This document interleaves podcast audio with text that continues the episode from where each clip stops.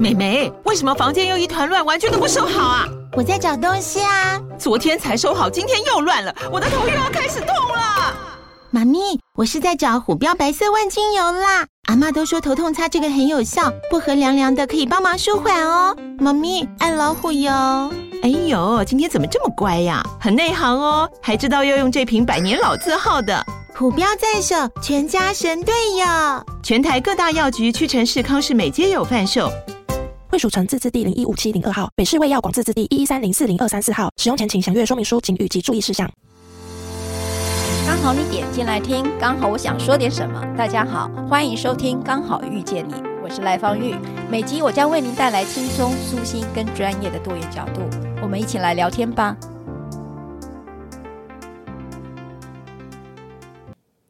嗨，各位朋友，大家好。我们上一集坦白讲，我真的很喜欢他，Amy 聊得好开心哦。因为你知道，每次来我节目的人都很正经，就很少碰到 Amy 这么笑口常开的这样子。其实他从进来到现在，我们的话题不断，我们已经大概换了 N 个话题在聊了。没有，我觉得刚刚那律师讲说你的那个来宾都很正经，我说对，我就是那个不正经的。没有，就是他跟他他以前在他们说结束的那个肉蛋甜心是一样，嗯、就是。溢出框架的一个挤歪框架的，就是的 的美丽，因为我们觉得这个社会上美丽是有个框框的，就比方说你要呃 BMI 体重呃体重要多少，身高要多少，然后你甚至你的皮肤要多白，皮或者甚至皮肤要多黑，那都是一些框框哈。我们其实是希望把那个框框挤歪，甚至是。最理想的状况是没有框框，让更多人能够进来，然后让更多人能够在整个台湾社会或是整个世界能够呃有自己觉得很舒服的地方。就那很舒服的地方是可以待在这边，我们不用担心被别人指责、被别人看这样子。对，所以有很多那种减肥产品啦，嗯、呃，也许某种程度都是跟情人节是一样，都是要关你的 口袋里面的东西的。没错，没错。然后 Amy 在上一集的时候，我们后来结结束之后，我们他用了一。一句话，我觉得今天我想要把它补回来，因为他讲的非常好。他说很很多的一个说法叫做“男性说教”。嗯，Amy，你要不要说这一句？女性主义有一个名词叫“男性说教”吼，那概念普遍很多男性都会觉得这个世界上的很多事情都有他们值得教导别人的地方。对、哦、对，那我觉得身为一个胖子，甚至是身为一个女性哈，因为我是一个女性，又是一个胖子，然后又是一个同志，就是那种边缘边缘在边缘的哈。我我觉得有一个很很深的感受，就是我觉得不只是男性说教，而是全民说教，就是全人类都好像都可以对别人、对任何人，甚至对我说教哈。那其实这是一件很可怕的事情哈，这到底为什么可以呢？这是一个问号。嗯嗯，嗯，但是大家都一直认为你就是 好像你拥有了这个权利一样。嗯，然后我觉得很好奇。一件事情，其实 Amy 她刚才用了一个词，我很特别喜欢，就是说溢出框架的美丽。我老是记得是用这句话，挤歪框框，挤歪框框的美丽哈。那我我当然觉得 Amy 到底是怎么样可以活得这么自在？尤其在我们上一段节目，她也提到了那个活活出自己要的样子哦。嗯。呃，其实 Amy，你大概什么时候知道自己的性倾向的？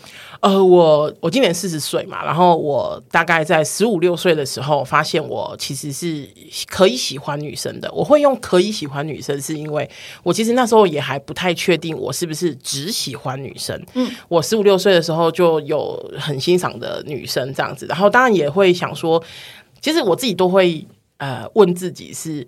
我有欣赏的女生，是不是因为我还没有欣赏的男生？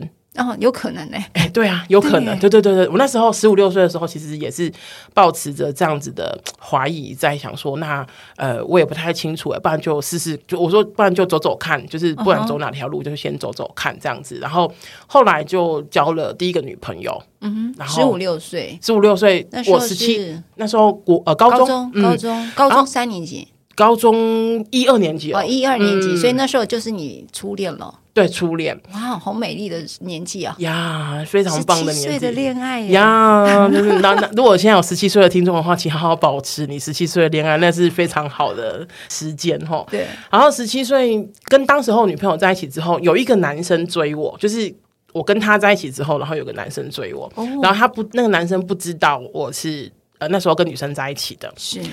所以那时候其实我就有另外一个想法，我想说，那是不是、就是、可以同时吗？哦，不是，哎，今天的话题又 又要歪了吧？不是，不是，不是可以同时，而是那时候的想法是，哎，因为我自己也，也都在想说，是不是因为没有男生喜欢，所以我才喜欢女生。Uh -huh. 然后那时候我有一个男生在追求我的时候，我那时候是回头跟我的那时候的女朋友说说，哎，其实我一直都有这样子的，就是这样子的疑虑。好，一这样子的疑惑，然后现在刚好有这个机会，我想要我想要去试试看。然后当然那时候女朋友是问问啊，就说那你想怎么试试看？对呀、啊，你想怎么试试看？这是同时进行的概念吗？不 是不是。好了，我记得那时候，因为我就跟我当时我女朋友约法三章，就是因为那个男生不知道我当时候有交往对象嘛，然后我就跟我的女朋友讲说，不然这样好了，比如说他如果约我去看电影啊、吃饭啊什么，我都会去。然后就是有点像是走走看，可是没有在一起，然后。我有一些承诺，比方说我们不会有肢体接触，然后不会什么什么什么什么的这样子。然后我那女朋友，我觉得她是一个非常棒的人，因为她大我十岁。我觉得她也能够理解我还在那个其实真的搞不清楚状况的、小屁孩的对对对对对，他那时候已经三十，都快三十岁了、啊。你说那个那位对女朋友，对对对，然后然后他就跟我讲说，好，如果我需要这段经历的话，他可以陪我走过这段，他可以陪我走过这段经历，然后试试看这样子。我说好，结果后来我就去跟。那个男生，比如说约会啊、吃饭啊、看电影啊等等的，我不晓得大家有没有那种感觉哈，就是你喜欢一个人，跟你不喜欢，你不是讨厌哦，而是你没有对他有那种喜欢的感觉，其实是很明显的。就是比方说，你会主动想要去跟你喜欢的人接触，你会喜，你会主动，你会想他，你会甚至看到他的时候，你就会想要摸摸他。我说摸摸他，就是比方说摸摸他的手，然后就摸摸他的脸这样。那我对那个男生就是。完全没有这种感觉，不是那个男生，有另外一个男生。对，哎，这个我也有想过这件事情，就是猜想，我都有试过哦，就是我说都都有想过这件事情。这个也是我在演讲的时候，其实很常被问到的，就是说，搞不好你现在还没有遇到。男的，对的，对的男生这样。然后我觉得这种事情是这样子。如果是这个概念的话，那我们也可以预设每一个异性恋都是因为没有遇到对的同性啊。嗯，就是如果是这个概念的话，对对对对，哎，对耶，对你真的适合干律师哎。好，再来，你要举一反三，好厉害。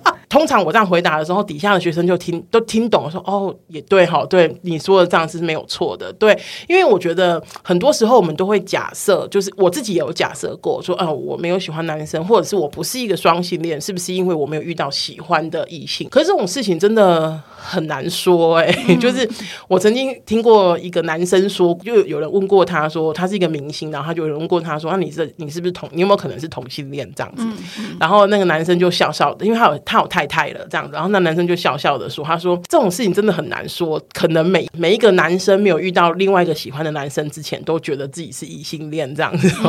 我觉得那个那个男明星其实蛮蛮勇敢的，他自己有小有老婆小孩的人，可是他完全就是一个很性别友善的回答方式，这样子。对，是，对啊，因为所以像刚刚那律师讲说，是不是因为没有不是这个男生，是不是因为没有别的男生？是，其实我不知道，就是我是我没办法确定这件事情。可是呃，从十六七岁到现在四十岁，二十几年了，目前真的是还没有遇到那一个我心动的男生，所以一直以来我都是跟女生在一起的。啊，你这样女生几个？我我需要一段那个节目的时间，大概三十分钟，让我数一下。哇，所以你的恋爱史很丰富哎，我完全不能否认哈，因为对我来说，我觉得每一我曾经有一个朋友，然后他跟女朋友在一起十几年了，他有一次他就跟我讲说，他说：“艾米啊，你吼不要那么花心。”他那时候这样跟我讲，他说：“你不要你不要那么花心啊，什么什么什么的这样。”可是我听了，其实我心里蛮不舒服的。嗯、我说的蛮不舒服，是因为我觉得，呃，如果可以的话，我觉得。一个人要遇到一个长期伴侣，其实是需要天时地利人和，需要你需要很多的幸运，你需要很多的理解，你甚至需要你自己的成熟。是常常会觉得啊，如果四十岁的我遇到当时候十七岁跟我在一起的那女朋友，我们可能可以在一起很久很久，因为。总是回头想，十七岁的时候就会，我觉得跟当时候第我的初恋，我觉得我真的很不懂事啊，我真的很什么什么什么什么的。那如果现在回想的话，我觉得如果以我现在的成熟的这个心态去跟他在一起，搞不好我们可以在一起很久。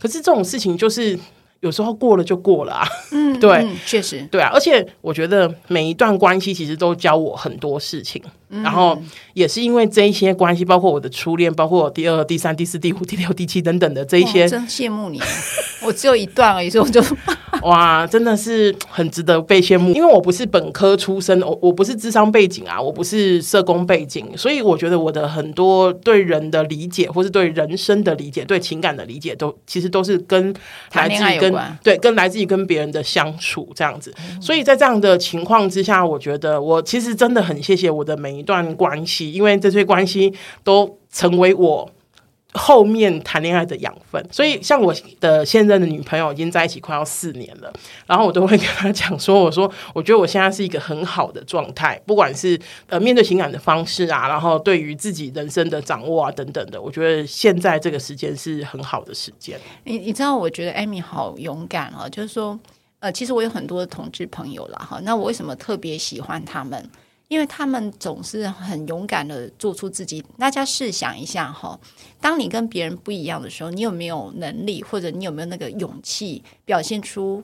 不一样，而且甚至告诉别人我就是不一样。嗯，那我觉得 Amy 她在无论我们在上一集提到身体平权，还包括自己的性倾向，你知道二十几年前那时候的台湾媒体是非常非常不友善的。嗯，没错。对，那时候同志他就讲同性恋，那同性恋你所有的新闻就跟现在疫情差不多。哎，没错没错，对不对？没错，跟确诊者差不多，你知道吗？就是人人喊打，哎，对，就全民说教，他不是只有说教，是喊打的。他是他就是。是一个确诊的一个，就像真的 COVID nineteen 的状态，嗯、所以那时候的极度不友善的时候，十七岁的 Amy 还竟然有办法去告诉别人，呃，我就是同志。嗯，你怎么做到的？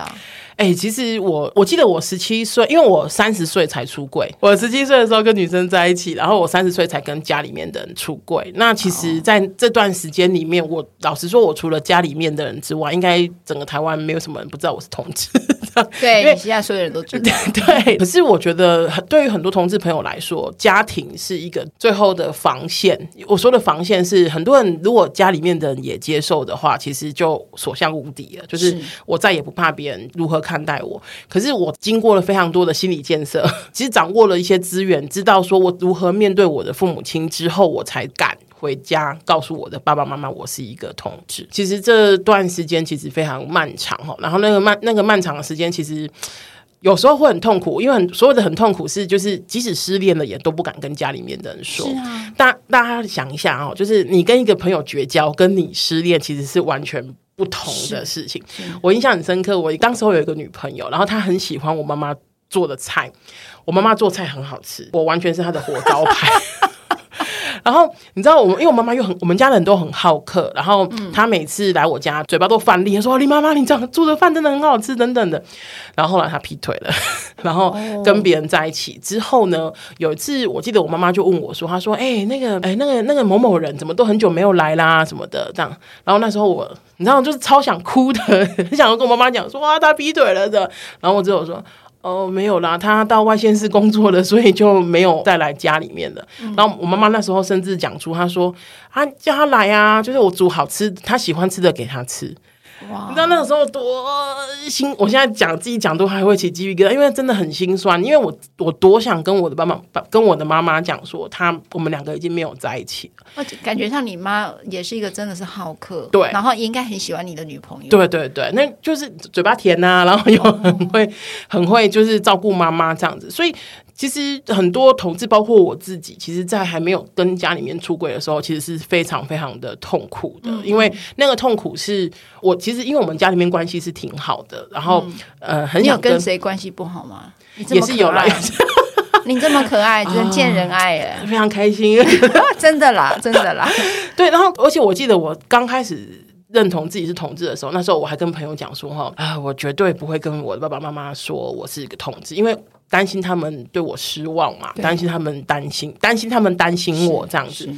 后来二零一九年婚姻平权过的时候，那时候一九年，然后尤美女律师她任期也到了，然后就准备，然后有一次的机会，有一个那个晚宴，然后我代表热线去参加，然后遇到尤律师，我就跟尤律师讲说：“我说尤律师，你知道吗？就是真的很谢谢他，因为我。”身为一个十七岁就知道自己喜欢女生的女生，我没有想过我人生可以，我真的可以选择结婚，或是选择不结婚，这是我的选择。我其实我一直都觉得台湾可能会过，可是我真的没有想过会在我看得到的时候过这样子。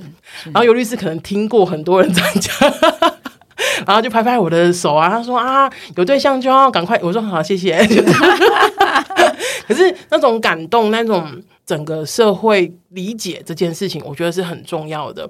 我出柜之后，我就是有一次跟我妈妈讲说：“我说，哎、欸、妈，我讲台语，妈，你用怎样？今嘛台湾，我我来当结婚啊！我打跟妈妈那讲，然后妈妈的公公。”黑喜丁，他原他不知道过了，他就说黑喜丁个里边在去头在结婚的啦，就装就是装出来的，就是一个一个仪式而已。对对对对对，你讲见户啊不相认啊，那时候妈妈当然讲，我讲不呢，见户相认，然后我就把那个亲吻给他，从此以后就开启我妈妈问我说，李三旬没结婚。你终于哈可以理解到一系列是长期大声女子，可恶啊！常常被问了，早知道不跟我妈妈说。可是那种我不晓得大家能不能想象哦，就是真的十七岁认同自己，然后到三十几岁知道说，哎、欸，其实这个可以是一个选择的时候。其实我记得那天下午，我就跟我当时候呃，我就跟我女朋友就说，哎、欸，这是真的，就是那。还要自己互掐脸说：“对，哎、欸，这是真的吗？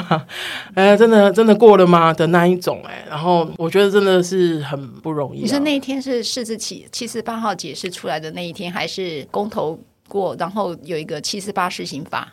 呃，施行就是那个敲锤，我记得那时候敲锤那一天，哦、真的就是单独通过的那一天。对，就是哎呦，真的是，而且那一天也太戏剧性了吧！我一直都记得那，虽然已经过了两年多了哈，但是太戏剧性那天。整个白天都在下大雨，就是那种滂沱大雨，就是你你撑伞都会湿一半的那一种，真的很扯哎、欸！到敲锤那个时候就是出大太阳了，我想说这什么东西？然后好像还有彩虹嘛？对，因为那天我记得有彩虹。对，然后我想说这什么东西啊？这偶像剧也没这样演的啊！好戏剧性哦，对，很戏剧性，然后又浪漫，对，有一种浪漫的感觉。怎么会这样呢？哎，真的哎，你大家可能不太理解，十七岁的一个自我认同，然后是。一个被边缘化的一个认同啊，嗯、那个、嗯、那个年代啊，坦白讲，嗯，那那个时候十七岁的你，然后一直走到三十几岁，从来没有想过这样的一个身份是被大家认同的，嗯，不需要这么用力了，对，而且。大家不要忘记哈，在二零一八年那时候的那个台湾的十五案的公投，就是有总共有十五，大家都已经不知道公投票怎么投的那一年，没错，有够长，比我的围巾还长的那一个那一个公投票，总共加起来有，我记得有七百多万的反对票，就是包括多元性别教育，然后呃婚姻平权等等的，总共加起来反对票七百多万。那当然会有一些人就讲，那时候坊间有在讲说，就是有些人其实是被教导怎么投的，他根本其实不知道，不太知道那个内。投票的门口就有人教你，对对对。可是老实说，大家也，我觉得我们自己也没有那么乐观的想说，其实真的是有些人他就是知道他在投什么，他还是投反对票的。哦，可能也占大大多数这样子。嗯、所以我觉得有些人就会讲说，这个社会其实已经很理解我。嗯、我我这边这样讲，我不喜欢说包容。因为我觉得包容有一个上对下的关系，我觉得呃，这社会上已经有很多人理解同志是怎么回事这样子，所以对同志其实比较友善的。可是其实不是，我觉得在我的接触里面，其实还是有很多同志是不被接受而且不被理解的。那我觉得台湾离性别平权，不要说同志，甚至连男女性男女的性别，或是同志的这个性倾向的整个真的平权，其实还有非常长的一段路要走。嗯，我觉得真的是哎，其实当时同。志这个议题，我觉得最早呢，大家去想象哦，他们把它视为是一个精神疾病，嗯，好像要接受治疗的。嗯，然后历史再继续走着呢，然后以台湾媒体来讲，你会发现同志就跟 COVID nineteen 是一样的，嗯，好像走到哪里大家都很害怕跟他碰了就会得了艾滋一样，就会然后就以为他是吸毒了，哈，因为你知道这完全都是一个负面的，然后所以同志的朋友。明白自己不被认可的情形下，还要被污名。嗯，那我觉得他们过得非常的辛苦。嗯，然后一直走到台湾也真的很了不起哦。台湾创造了好多奇迹哦，连 COVID-19 的防疫都做的还蛮奇迹，真的很厉害哎，真的很厉害耶。对啊，我觉得像刚刚赖律师讲一句话，我觉得很有趣哈，就是如果同志真的有那么多超能力的话，比方碰一下我们就会得艾滋，嗯、或者是碰一下，我想说哇塞，那我们可以做更多的事情，你知道？就是如果我们那么有超能力的话，你可以去找之前的川普之类的。对，就是 why，就是大家把我们想象太厉害了，我们可能也想那么厉害，可是 sorry，我们就真的只是一个平常人而已。真的，真的。那我回头来问 Amy 的十七岁哈，嗯，那时候的十七岁，你的女朋友也是十七岁吗？没有，她大我十岁，她大哦，对对，对不起哦，嗯、你看我真的是老了，没关系，没关系，对对对。那你如何去判定他跟你同样的性倾向呢？哦，这个蛮有趣的哈，呃，很多。人自己在演讲的时候，很多老师他们都会讲说啊，他如果有同志学生，他都会很担心。然后我就会问为什么，然后他就会说，因为同志学生啊，很常上网找朋友、交朋友，所以那上网很多坏人啊，所以他们会很担心等等。所以这边呢，我也跟大家讲吼，就是其实很多时候同志朋友，包括我自己，会上网想要找就是伴侣或者是朋友，其实很大的原因是因为我们就少了那一个。试探的阶段，举个例子来说，如果同志就是一般人嘛，就是他可能是你的同同事，他可能是你的朋友，可能是你的同学，所以其实基本上你看不出来谁是同志啊，真的。对，那。很多我很多朋友他们在现实生活中遇到一些女生，或者是就是遇到一些同性，然后他们喜欢他，他们可能就要经历一段很长的，他会不会排斥同，他会不会排斥同志，他是不是同志，他会不会接受我？对，就是这这这样子是整个整个历程哦。可是相对于很多异性恋来说，他们可能就是直接就是哎，他会不会接受我？就是他只有一关、嗯、一一道关卡而已。对，然后可是同志有好几道关卡，你要确认他的性倾向，对，跟你是不是同一挂的？对。然后以及他会不会他会被排斥？排斥，因为有些人他可能不是同志，可是他呃可以理解。对对对对对。Uh-huh. 所以在这样的情况之下呢，就是很多朋友、很多人、很多同志其实都会直接上网去找朋友或找女朋友，嗯、因为这就是少了那一个就是我试探试探。好，说回来，十七岁为什么我会知道那个女朋友？女朋友当时候是他，他是我朋友的朋友，然后呃就是介绍了认识，然后我就觉得对他很有好感，然后就是他。他也就对我很有好感，然后两个人相处了一段时间就在一起了。然后其实后来我有一些女朋友是在网络上面认识的，嗯，然后所以我觉得我不晓得现在的交友状况有没有什么改变，可是我觉得同志用网络交朋友其实是非常常见的。你怎么会不知道？你现在还在继续交？哎，对啊，可是我现在就是你知道，不好意思，四年前，前你也已经过很久了，就是可是你知道，这这四年是不是有些改变？因为哦，好，现在的小朋友就是的方式已经跟我们以前不太一样了，哦、真的，真的。嗯对，好好，所以你这个女朋友的交往方式一开始是什么？哦，我我们两个是在热线认识的。哦，嗯、啊，那就很容易确认了。对呀、啊，少了试探啦、啊。对，所以我觉得这边特别要讲的是，因为有一些，比如说像我遇到很多学校的老师，他们都会讲说，哦，就是啊，同志很容易上网啊，上网就会交到很奇怪的人啊什么。可是我觉得网络只是一个。方式其实重要的还是在背后操作的那个人嘛。那他是不是一个好的人？可能我们会经过相处才知道。不要大家就觉得网络是一个很可怕的就是状态这样子。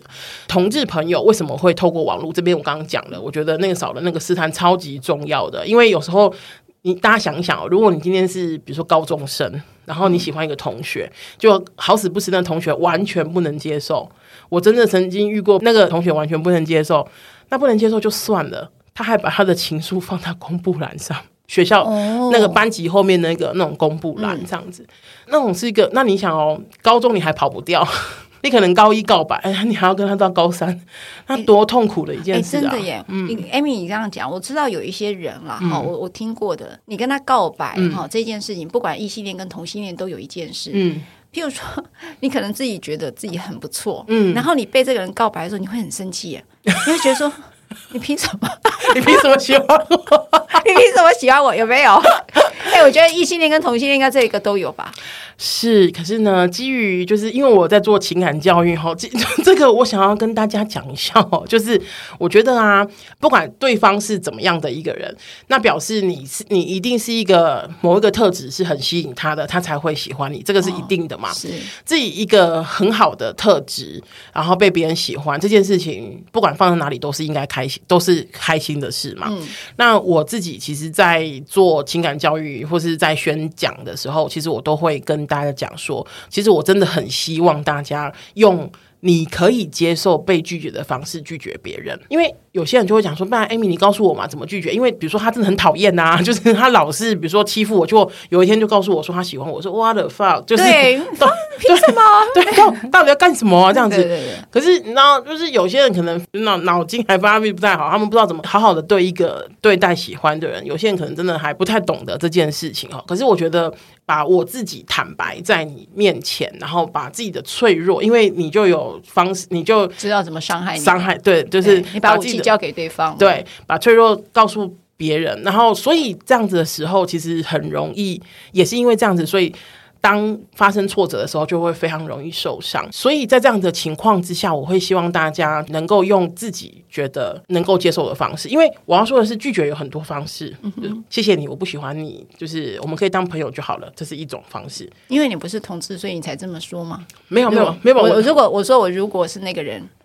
这样回应你的话，有，有些人是这样，就像穷追猛打，就会觉得说如何如何。可是我说的意思是比较是就是拒绝。刚刚说拒绝很多种，一种是这个，另外一种就是啊，你那么丑，怎么喜欢我？怎么我都不喜欢你啊？会有人这样子这么恶劣哦？有啊，刚刚讲说那个情公情书贴公布栏都有了啊，哦、对啊，真的。可是我觉得那个原则就是，你想要怎么被拒绝，就请这样子拒绝别人。嗯，那比方说像我，比方说我今天告白赖律师好了，嗯、那我当然我我希望的是，呃，赖律师如果真的不喜欢我的话，就好好跟我说就好了。我没有不喜欢你，我因为有老公了，要不然我也会喜欢你。我怕被告劈腿，侵害配偶权。我很喜欢你。好的，好的，好的，就是我们假设，假设你不喜欢，好了，好了，我不喜欢你。对，假设你不喜欢我，可是我就会学。我会希望说赖律师可以跟我讲说，哎，谢谢 Amy，可是我们我我真的没有就是想要跟你发展呢，可是我还是很喜欢很想跟你当朋友。那我觉得这个就是一个很好的拒绝。我们也知道有些恐怖情人哈，其实会听不懂这些拒绝。有些人的状况，当然我们今天处理的不会是比极端的状况，我们今天讲的是可能百分之八十的人可以理解的状况，就是脑袋那个理性脑还在。对对对，那我觉得这个是一个蛮重要的。不，无论你自己是同志。或者是非同，或者是异性恋，或者是任何一种性倾向，那都没有关系。我觉得，请你用你可以接受的方式，你可以接受被拒绝的方式拒绝别人，这件事情蛮重要的。嗯，嗯，这确实，以前我大一的时候还长得蛮漂亮，没有，现在也是 没有，现在没了。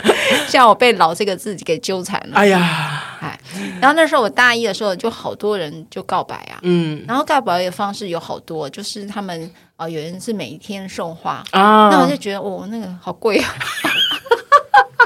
然后呢，还有一个 不如折现，是不是？对对，我就觉得这样比较快，因为那时候没什么钱，你知道，因为我爸也不给我钱。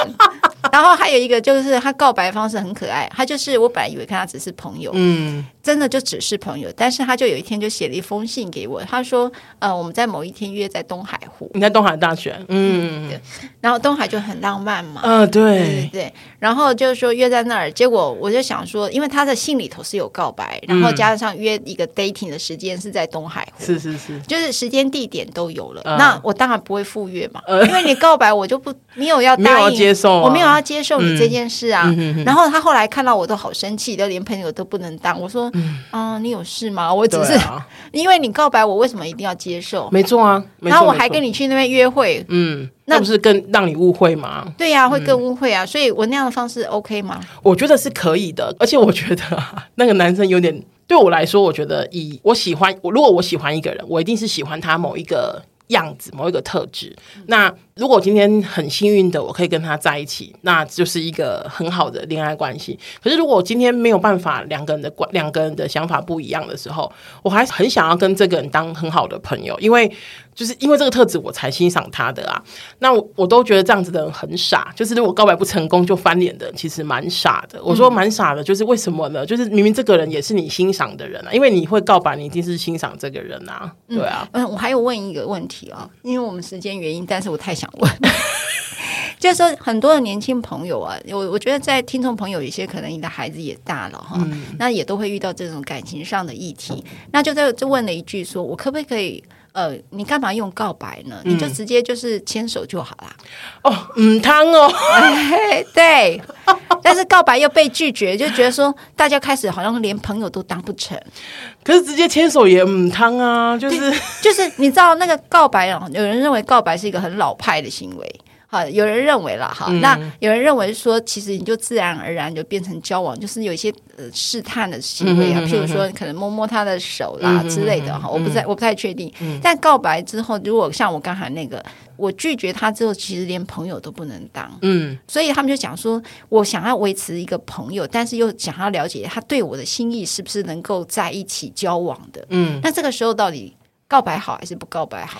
我觉得其实有很多方式是可以试探的啊。我说的试探是，比方说，我讲个最简单粗暴的，好了，就是比方说，我们两个，呃，我喜欢赖律师，然后我们两个也许有一天约看电影，就是完完全就是朋友跟朋友约看电影的。比如说看到一个嗯很浪漫的电影等等的，然后就问说，就哎，如果你的好朋友喜欢你。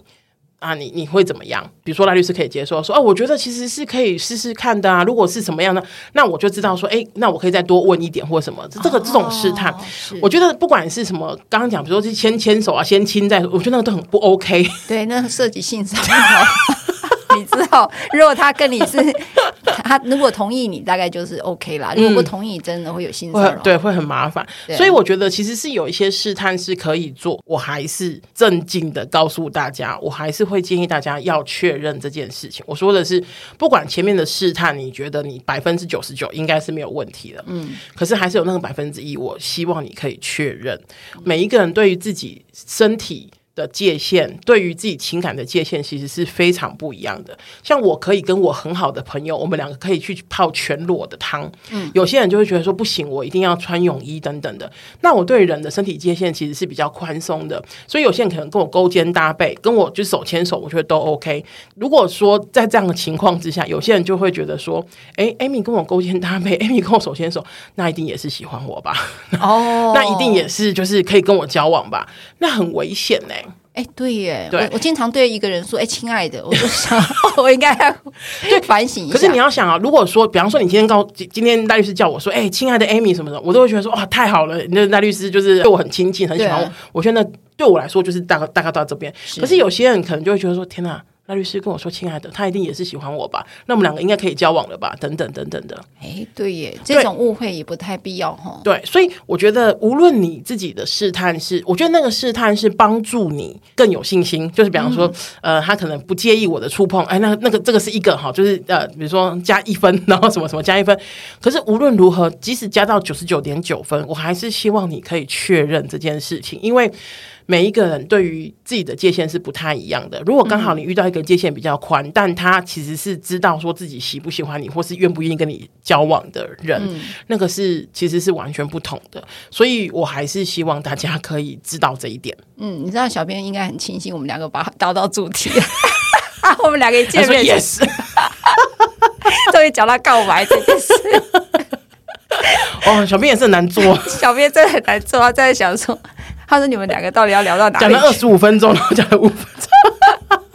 他就说：“我到时候要怎么剪？”最后一句就是：“Amy，如果针对于这种情感交易这件事情，有没有带一句什么给听众朋友？有时候可能听众朋友也可能是家长，那也可能就是正在初探自己的爱情史的的年纪吧。”嗯，我觉得哈，不用害怕去尝试，但也不要害怕被拒绝。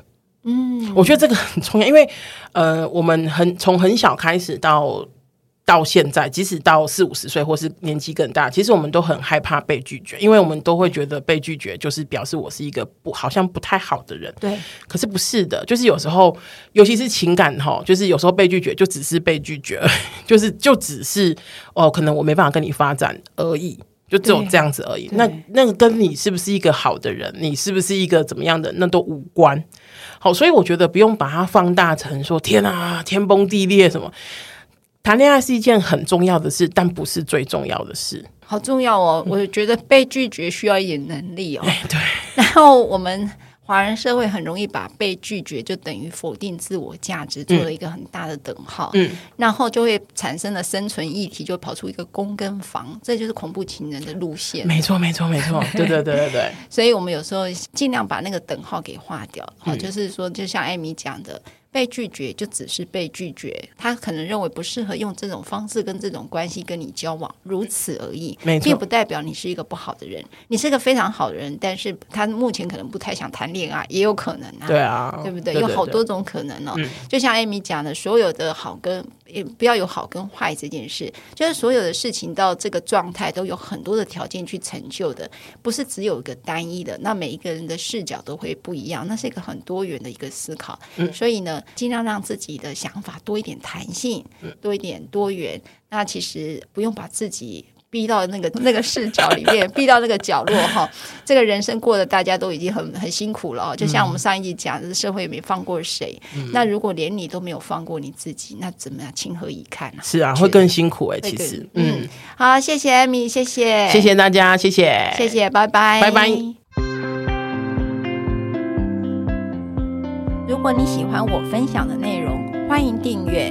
想请我喝杯咖啡，欢迎打赏，我们会全数捐给二少全新会。如果你想要更了解二少全新会，在每集详细内容都会有介绍。大家下次刚好遇见时，我们再来聊天喽，拜拜。